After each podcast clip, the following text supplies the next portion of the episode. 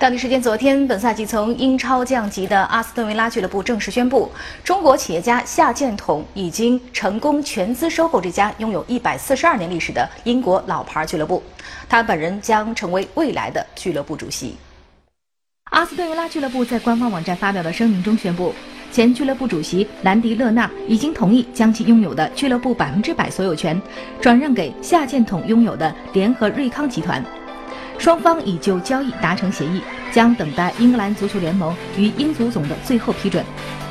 声明没有透露收购的具体价格。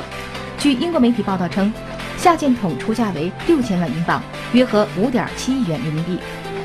勒纳在二零一四年接手维拉时花了六千二百二十万英镑。现在俱乐部面临的重大任务是寻找一位新的主教练。据报道，前切尔西主帅迪马特奥和前莱斯特主教练皮尔森都为热门人选。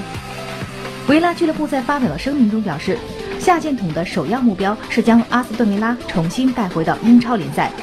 并让球队能够跻身联赛的前六名，重返欧洲赛场。此外，他还致力于为阿斯顿维拉俱乐部培养大批的中国球迷。作为英格兰足坛最有名的老牌俱乐部之一，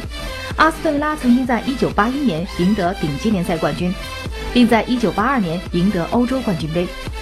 但本赛季大部分时间处于垫底状态，整个赛季只赢得三场胜利，提前四轮就已经降级。阿斯顿维拉上一回降级还是在1988年，但是第二个赛季立刻重返当时的顶级联赛英甲。自从1992年英超灭世之后，他们曾是少数没有降级的球队之一。